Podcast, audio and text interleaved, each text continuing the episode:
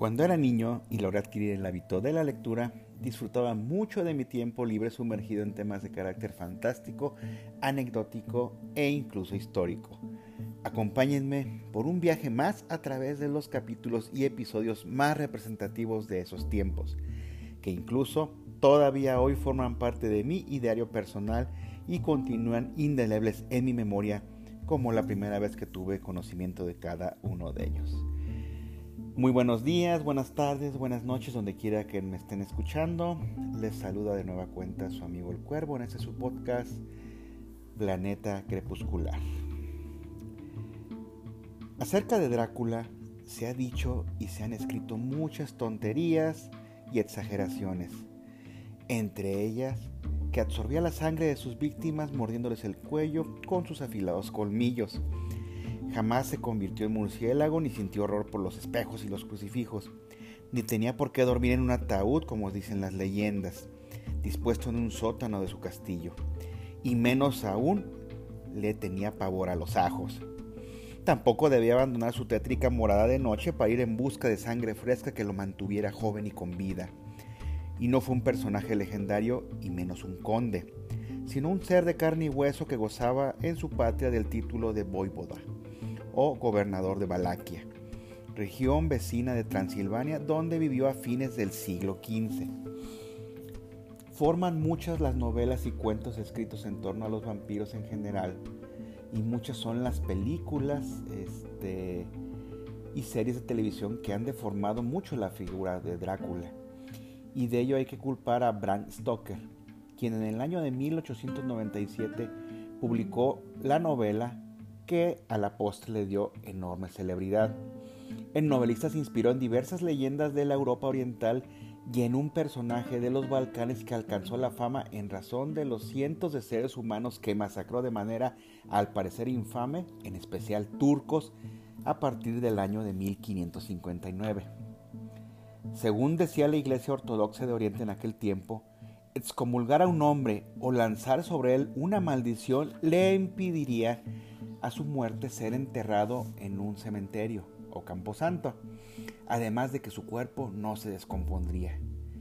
Ellos decían que ya no estaba vivo, pero tampoco era un difunto, sino que era condenado a errar por la noche y a permanecer en su tumba en espera de ser absuelto de sus pecados. Era igualmente candidato a vampiro el ser que había cometido un pecado grave o era un hijo bastardo, aquel que no había sido bautizado o bien el séptimo hijo de un séptimo hijo. Y por supuesto, quien había sido morido obviamente por un vampiro de verdad. La víctima entonces resucitaba en la misma noche convertida en vampiro de segunda clase, al servicio de su amo. Ah, la importancia concedida por esta iglesia a los vampiros fue la causa de que las leyendas sobre estos seres abundasen más en los países orientales de Europa que en los del oeste y entre los países orientales destacaron Grecia y la Transilvania rumana, cuyos habitantes eran antaño los seres más supersticiosos que podía haber sobre el continente. Entre ellos debió nacer la costumbre de plantar cipreses en los cementerios que por su forma alargada recordaban la estaca afilada que se clavaba en el pecho de los vampiros cuando dormían, para poder acabar con ellos. Los difuntos que recobraban el uso de sus facultades físicas al llegar la noche y erraban por las cercanías de los cementerios en busca de, al parecer, víctimas, llegaron hasta Roma, donde no eran temidos. Se limitaban a asustar sin querer a las parejas de enamorados y de los noctámbulos, pero en cambio había otros seres cuyas intenciones resultaban muy poco, digamos, benevolentes. Eran las aves demoníacas conocidas como Strigol, que emprendían el vuelo al ocultarse el sol para alimentarse con sangre humana. Se decía de ellas que poseían el poder de tornarse invisibles, pero debía ser por la velocidad a la cual se desplazaban al parecer. Las asociaron con los murciélagos que entraron en la leyenda de los vampiros sin haber hecho nada para merecerlo. Del nombre de estos seres derivaría el de strega, utilizado en Italia para designar, obviamente, adivínenlo, a las brujas. Ilione Alashi, erudito y teólogo, fue el primer europeo occidental que describió a los vampiros en el año 1645. Declaró que eran entre comillas, la plaga más terrible jamás conocida. Sin embargo, existían ya los famosos cuentos de las mil y una noches que ofrecían 11 relatos en los que intervenían vampiros, varones o hembras, según fuera el caso. Pero la leyenda de los vampiros se desarrolló en los Balcanes donde apareció el término vampiro. Los viajeros ingleses que escucharon extrañas historias fueron los que los llevaron consigo a su patria y las dieron a conocer. La leyenda siguió en ascenso en gran parte gracias al tratado sobre estos seres escrito en 1746 por el teólogo francés Dom Agustín Calment. Era de suponer que el tema de los vampiros entraría al terreno de la literatura, solo era cuestión de tiempo, como resultado de la oleada de relatos de terror nacida a fines del siglo XVIII en Inglaterra. Alemania y Francia del Norte, países dominados por la bruma en invierno, que parece alentar la aparición de seres tan fantásticos como aterradores. Y el verdadero auge se inició una tarde de verano de 1816 en la ciudad suiza de Ginebra, cuando se reunieron varios individuos, entre ellos pura celebridad, Byron Shelley, para escribir cada uno un relato de terror.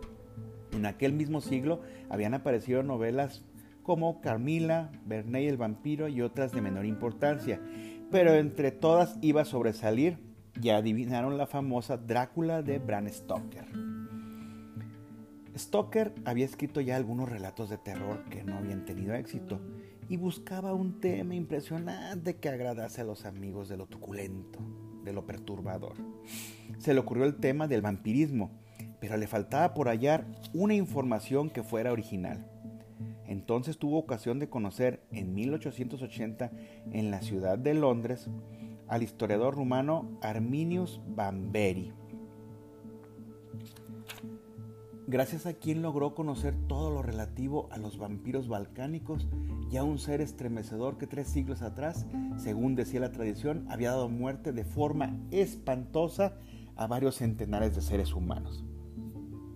Con la información ya obtenida, en la que no le importó introducir ciertos cambios, Bram Stoker comenzó a escribir su novela magistral, que sería publicada tres años antes de acabar el siglo y serviría mucho más tarde para filmar un montón de películas sobre el tema.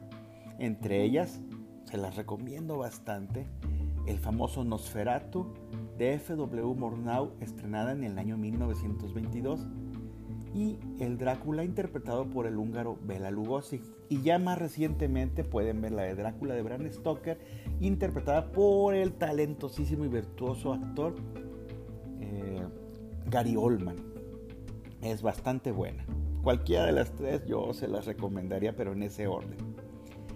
Estas estaban inspiradas en la novela de Stoker, en la que Jonathan Harker, agente de bienes raíces, viajaba a un castillo de Transilvania para ultimar los detalles de la venta de una residencia cerca de Londres al conde Drácula, llámese la abadía Carlsfast en ese momento, dueño de la tenebrosa mansión.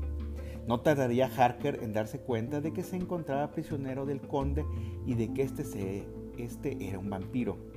Poco después el conde embarcaba en una goleta con 50 ataúdes si, ya vieron la película, es la goleta Demeter, rumbo a Inglaterra, y en el curso de la travesía daba muerte uno tras otro a los miembros de la tripulación. Llegando a su destino, acudía a casa de Mina Seward, la prometida de Harker, a cuya amiga Lucy Wernstead no tardaba en vaciar de su sangre hasta conducirle a la muerte y convertirle en vampiro, a la postre. Eh, como dije, era natural que resucitase al llegar la noche y ya convertida en vampiro estuviera al servicio de su señor. A pesar de los esfuerzos, obviamente siempre hay un némesis del profesor Abraham Van Helsing, experto vampirólogo venido de Ámsterdam para luchar contra el malvado conde Drácula. Por fortuna, Harker logra escapar de su encierro y llega a Londres dispuesto a apoyar a Van Helsing. Y entre los dos logran localizar la tumba donde duerme el vampiro durante el día, abren su ataúd y lo matan para siempre, clavando una afilada estaca en su corazón. Ese es en general lo que muchos de ustedes pueden llegar a conocer si nada más dan una vista superficial de este personaje mítico. Pero bueno, ya en serio, ¿quién fue en realidad el tal conde Drácula? Para ubicarnos en contexto hay que mencionar que en el centro de la actual Rumania, rodeada por los montañosos Cárpatos, se encuentra la zona o la región de Transilvania, al sur de la cual se extiende la llanura de Valaquia. Fue largo tiempo propiedad de los romanos. Se convirtió en provincia húngara y a partir del siglo XVI pasó a poder de los turcos. En plena Transilvania, en la ciudad fortaleza de Strasbourg, que los rumanos llamarían más tarde Sigosara o Sigosara, nació en 1431 el verdadero Drácula.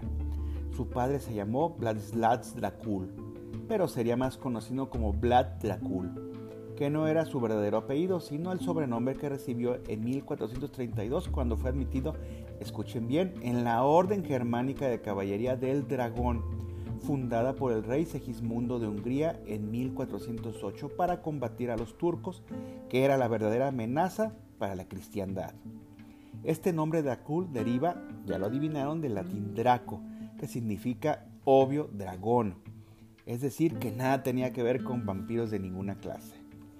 El hijo de Vlad se llamó como él, Vlad, pero añadiendo la letra A al final para indicar que era hijo del otro. Siendo un niño de apenas un año, acudió con su padre a la corte para verlo investido como miembro de la orden. Y cuando alcanzó los tres años volvió a viajar con el padre, esta vez a la corte del sultán Murad. Se suponía que iban a tratar asuntos de alta política, pero fueron encarcelados, traicionados padre e hijo por su propia gente. El padre fue puesto en libertad después de jurar que jamás tomaría las armas contra los turcos, y para que no fuera a cambiar de opinión tuvo que dejar a su hijo como rehén. El muchacho permaneció cuatro años cautivo, pero gozó de, digamos, ciertas libertades para ir a donde él quisiera, aunque prometieron cortar el cuello si intentase huir. Entonces, en 1447, cuando cumplía su tercer año entre los turcos, se enteró de que su padre había muerto como resultado de una traición. Supo mostrar cautela, pero hizo planes para escapar de su prisión.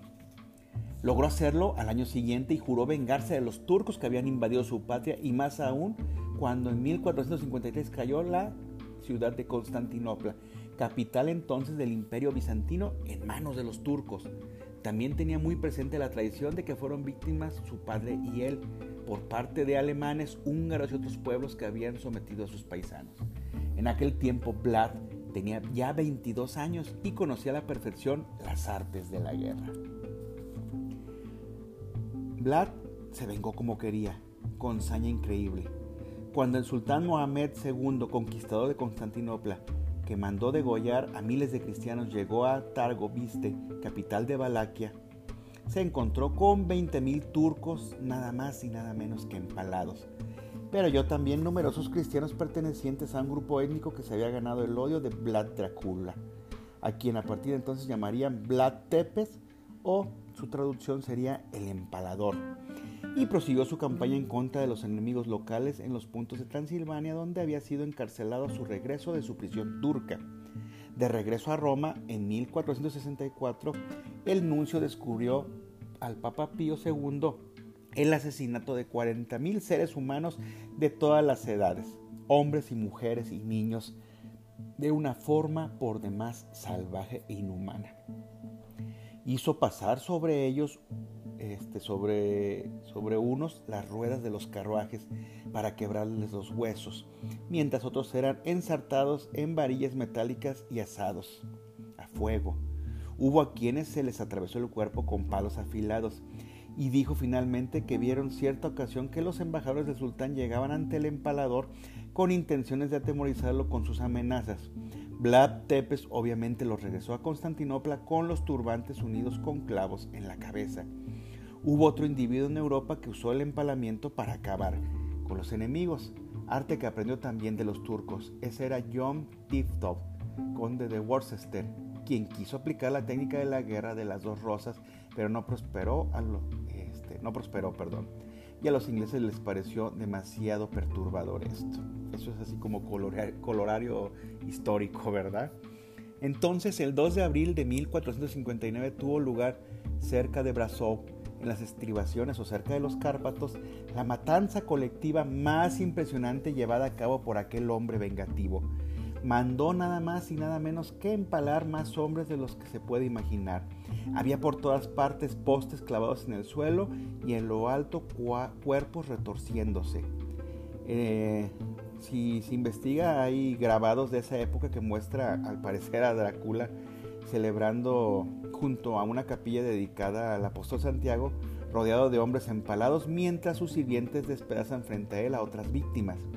Se cuenta que uno de los invitados al espectáculo, molesto por la pestilencia, cometió el error de cubrirse la nariz con un pañuelo.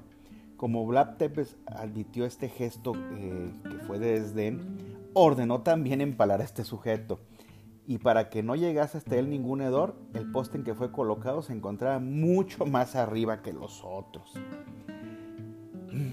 Se desconoce con exactitud la cifra de empalados en Brasov, pero se sabe que el 24 de agosto de 1460, Vlad Tepes torturó y decapitó a 30.000 personas en la población de Amlas. En aquel mismo año, faltándole uno para cumplir los 30, Vlad se apoderó de su ciudad natal, que digamos de cuna o de origen alemán que los turcos ya habían ocupado. Ahí quemó y empaló y realizó todo tipo de atrocidades según era la costumbre a miles de turcos, pero también a diez mil, digamos, gente propia del lugar, los trató con mayor saña que la mostraba a los turcos. Eh, lo único que podía decirse en, digamos, en defensa de Drácula es que aquella gente se había mostrado en extremo cruel con él y con su padre cuando lo traicionaron. Por eso cobró venganza también con sus paisanos. Resultaba curioso observar la analogía que existe entre la muerte de los vampiros y el empalamiento, pues en ambos se utilizaba un palo afilado por un extremo, mismo método que usaba Vlad Tepes. Pero así como se atravesaba el corazón del vampiro con una estaca, el palo requerido para empalar era mucho más largo y no se clavaba en el pecho, sino que pues, de manera casi brutal se introducía por el recto hasta que, pues digamos, salía por la boca del condenado. Esta fue una costumbre muy usada entre los turcos, que la dieron a conocer en la Europa oriental al invadirla. Era de suponer entonces que viendo esto, el joven Vlad Tepes debió verla por primera vez en sus años de cautiverio en el palacio del sultán, cuando fue apresado por primera vez por los turcos. Entonces, pasado el tiempo, el rey Segismundo murió en 1458 y fue sucedido en el trono por Corvino como rey de Hungría. Él no tenía, pues digamos, mucho aprecio a Vlad Tepes, Así que lo capturó y mandó a encerrar en un calabozo del castillo de Faragas, en donde fue trasladado a Budapest, de donde fue, perdón, trasladado a Budapest y de ahí al castillo de Visegrado a orillas del río Danubio. Ahí permaneció encerrado nada más y nada menos que 12 años sin recibir las atenciones de la corte del sultán motivo de más para desear cobrar venganza no solo de los turcos, sino también de los alemanes, austriacos, húngaros y todos los individuos que se habían metido con él. Decían del prisionero sus carceleros que se distraía despedazando o desollando vivas a las ratas que compartían su celda. Colocaba palos clavados verticalmente, formando círculos y empalaba en ellos a los roedores que lograba atrapar, pensando y estimando que eran sus enemigos y si un pájaro cometía el error de entrar por la ventana enrejada de su celda, no tardaba en ser desplumado vivo por el prisionero antes de perecer estrangulado o degollado. Pero no debe, pues digamos, no hay que aceptar mucho lo que decían los carceleros, porque ya sabemos que con tal de lograr lo que se quiere mucha gente poderosa, pueden impregnar de rumores este, a los que son enemigos del Estado, considerados por ellos ¿verdad? como enemigos del Estado como tenían algún antecedente, digamos, de lo que hacía este personaje, pues era muy natural que, inventasen muchas cosas para exagerar y asustar, ¿verdad? Y justificar el encierro, digamos, en este caso de, de Vlad. Mm, Vlad Tepes, cabe mencionar, había estado casado. Su mujer se había quitado la vida en 1462 por una razón muy justificada se lanzó al vacío desde la torre más alta del castillo de su esposo. Era mejor, porque ya estaba la invasión de los turcos muy próxima, que caer en manos de ellos que los asediaban. Mal hubiera ido, obviamente, de pensar de ser capturada viva, y es de, suponer que no debía, este, digamos, pues no tenía ninguna intención ¿verdad? de caer viva en manos de los turcos. Mientras Vlad Tepes trataba de pasar los ratos como podía, la hermana menor de Matías Corvino también, digamos, escuchaba emocionada los relatos, ¿verdad?, acerca de Vlad. Quiso conocerlo y averiguar si era, digamos, si la leyenda o lo que se decía leer era tan real como se decía. Entonces no le resultó difícil conseguir las llaves de su celda y, digamos, ir a conocerlo una noche. La criatura, entonces, como ya lo han imaginar, quedó embarazada y el hermano no tuvo más remedio que casarla, eh, digamos, por las costumbres de la época, por el que dirán. No era la primera vez que sucedía tal cosa en el mundo, obviamente, y tampoco será la última. Entonces el rey Matías pensó sin duda que sería una buena política casar a la hermana con el cuñado para que dejase de cometer, digamos, actos malvados, ¿no? Y se dedicase exclusivamente a luchar contra los turcos, tarea que sabía hacer bastante bien. Que empalase a los malditos infieles era cosa que le importaba, pues digamos así, un comino, ¿no? al rey en ese tiempo. Pero algo le exigió hablar. Debía abandonar la religión ortodoxa que dominaba en la Europa Oriental y convertirse al catolicismo el joven aceptó de inmediato. Tiempo habría más tarde de cambiar de opinión y de empalar también, si era posible, al rey Matías. En realidad estaba harto de contemplar desde hacía dos años los mismos muros. Fue puesto en libertad, se casó con la niña y se fue preparando para la gloriosa paternidad en Transilvania, donde había todavía turcos en todos los rincones.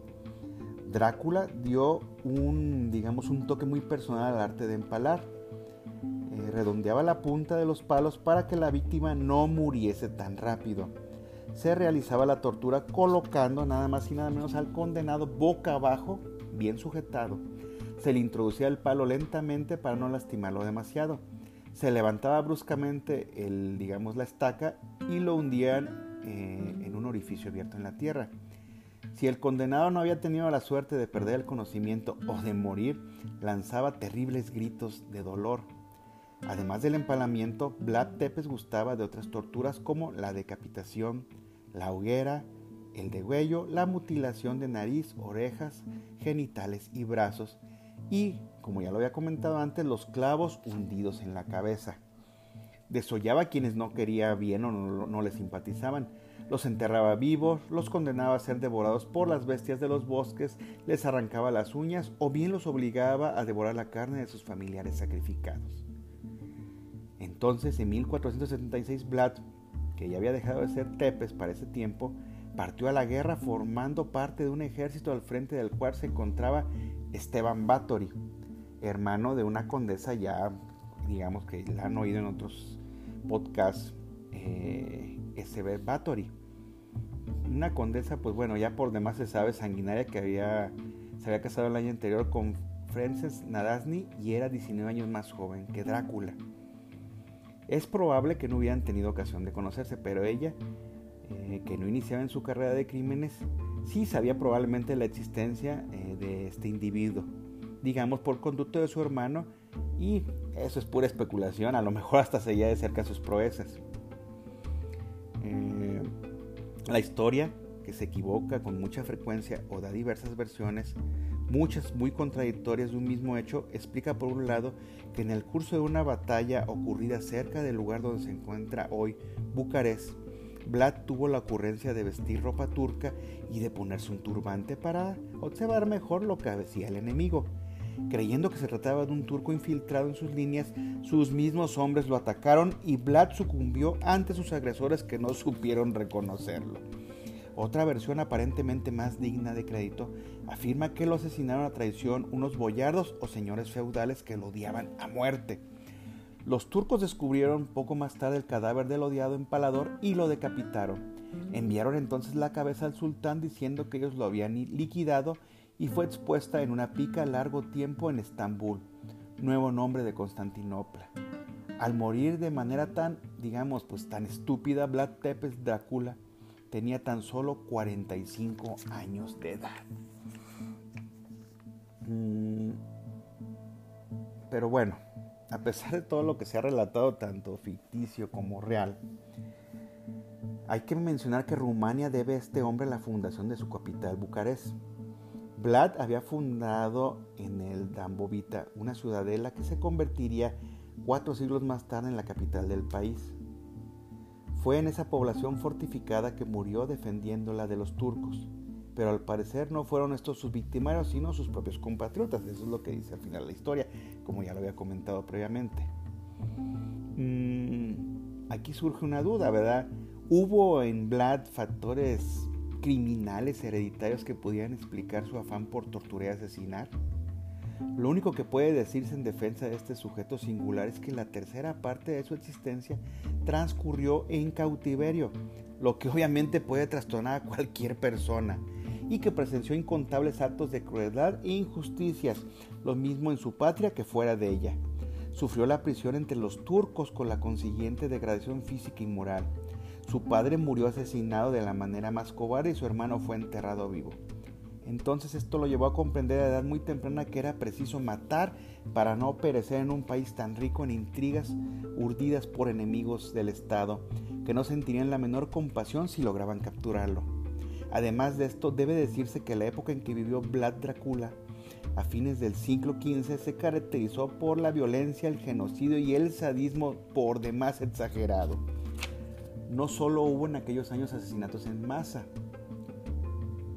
eh, murieron también miles de seres humanos en el Nuevo Mundo y África a manos de los conquistadores. Matar era la cosa más natural del mundo. Vlad inició su carrera criminal para vengar la muerte violenta de dos miembros de su familia, pero también por motivos políticos. Deseaba acabar con el absolutismo de los boyardos e imponerles su autoridad hizo blanco de sus iras a los grupos alemanes que vivían en su patria y que a cada momento atentaban contra su soberanía.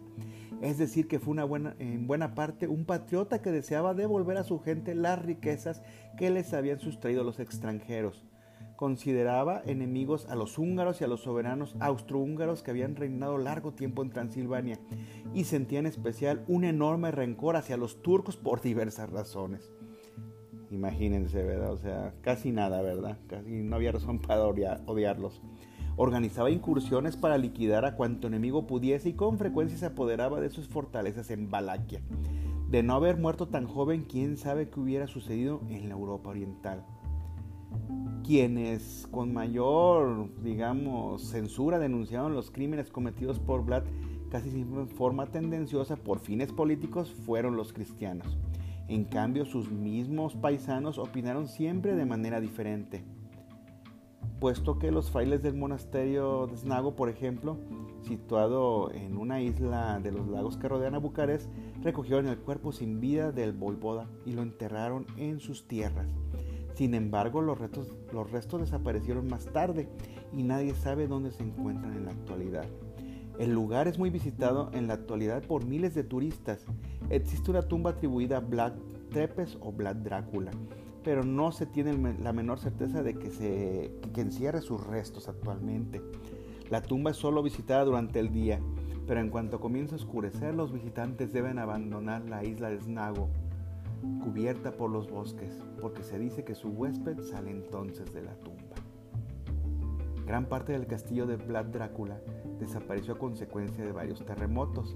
El de 1913 destruyó gran parte del edificio y otro en 1940 terminó por derribar el resto. En nuestros días viven en torno a las ruinas águilas, serpientes y ratas, pero entre todos destacan los murciélagos de enorme tamaño.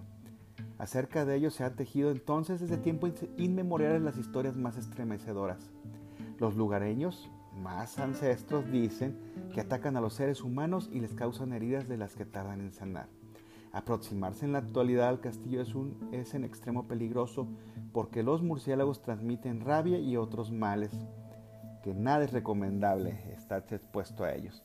Hay serpientes venenosas en buen número y las águilas y las ratas no respetan a nadie. Pero bueno, eso es lo que la gente cerca del lugar cuenta. Al final, ustedes saquen sus conclusiones. Mucho de lo que conocemos de muchos personajes, valga la redundancia, es meramente ficción, como en otros casos, como en el caso de Gilles de Rey, la condesa Bathory, Muchos de las condenas y castigos a gente noble de aquel tiempo siempre, siempre era por dinero y por tintes políticos. Casi igual que ahora, ¿verdad? Nada ha cambiado, ¿verdad? Todo sigue igual. Pero bueno, obviamente de nuevo les agradezco su tiempo que me hayan escuchado. Me despido de ustedes, no sin antes recordarles que, que no pase ni un solo día sin que aporten algo nuevo a ustedes y a la gente que los rodea.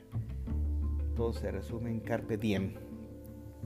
Cuídense mucho.